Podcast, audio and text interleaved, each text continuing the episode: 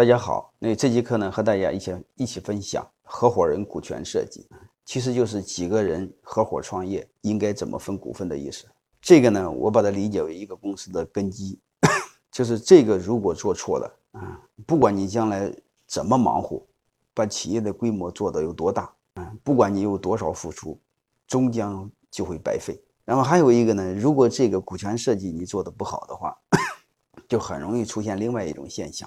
就叫暴病而死，就像人一样，就像人出了心血管病，他会突然死去，啊，一般企业你们发现他突然死去，都是因为股权设计出了问题。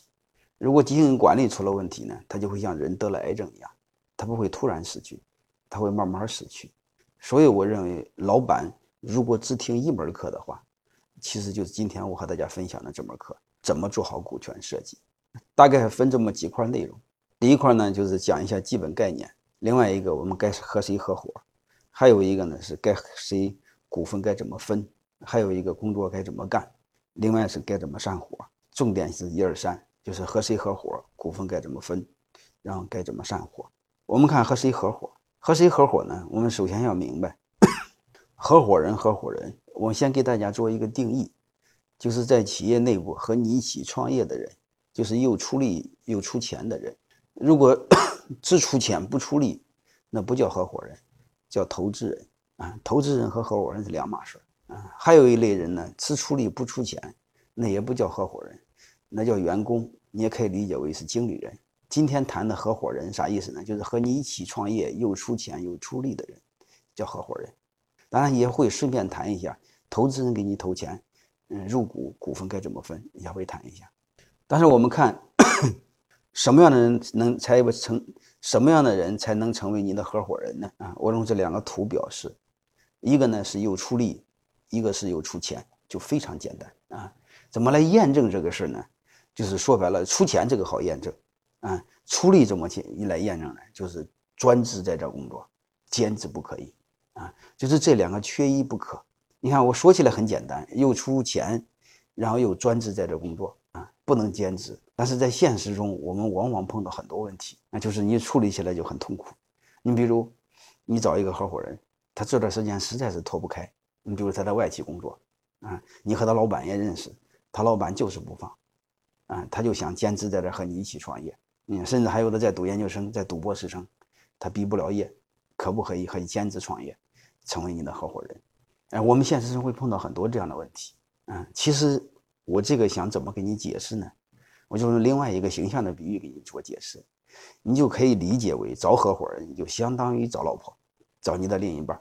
我就问你一句话：如果你找了一个老婆，她和另外一个男人还没分手，她一说也很爱你，但是那个需要一个过程，那个和另外一个男的分手需要过程，他就和你商量，嗯，做你的女朋友，能不能一三五和你在一起，二十六继续和别人在一起？啥意思呢？做你的老婆能不能兼职？你把这个想明白，合伙人就想明白。如果他真正想和你一起创业，他一定不会兼职。你就这么考虑就好了。他一旦想兼职，说白了，他目前还看不上你啊。所以你不要自作多情，还站还站在他的立场上帮他找理由。另外一个出钱，我们在合伙人面临的出钱。你说这个人真有能力，他家确实没钱。我了解他家情况，我想给你谈两个观点。这个年头，如果有能力，他说没有钱。他的概率已经非常低，非常低。我认为有能力的人基本有钱。如果他有能力没钱，只能说明另外一个问题，他的能力是假的。当然，我不刨除有一些小概率事件，就是这人确实有能力，他家就没钱。你比如他父母长了一场大病，或者刚买了一套一套房子，等等等等等，这种理由都有，好吧？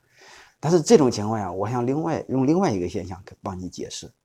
我们回忆一下中国第一代创业的老板，我可以。肯定的说，他们创业的时候，他们家都没钱。但问题来了，他的创业的第一桶金从哪来的？所以我想说，如果他想和你一起创业，即便是他没钱，他也能找到钱。那你说他确实找不到钱，他确实找不到钱，只能说明一个问题：但人品实在是不行，他连钱都借不来，他也没有资格做你的合伙人。你也没必要再自作多情去找他。如果你真要找他，再再找他。说明你的眼光不行，你不具备创业的能力，啊，你连判断人的能力都没有。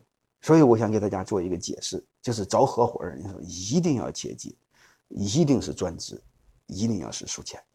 当然，其他的我都不说了。其他的来说，比如你们要性格互补啊，有共同理想呢，有共同价值观呀，要共同白白头到老啊，可以共担风险啦，嗯，能力高度互补了，性格高度互补了，等等等等，这些都可以参考，好吧？那这些也很重要，但是不如那两个重要。你把那两个解决，后边基本上都解决了。因为他敢专制，他敢出钱，说明这个事儿他看他已经看好，说明这个他没和没给自己留退路，是吧？所以这些事儿都好谈。我认为这个是最主要，你们切记这两个就好了。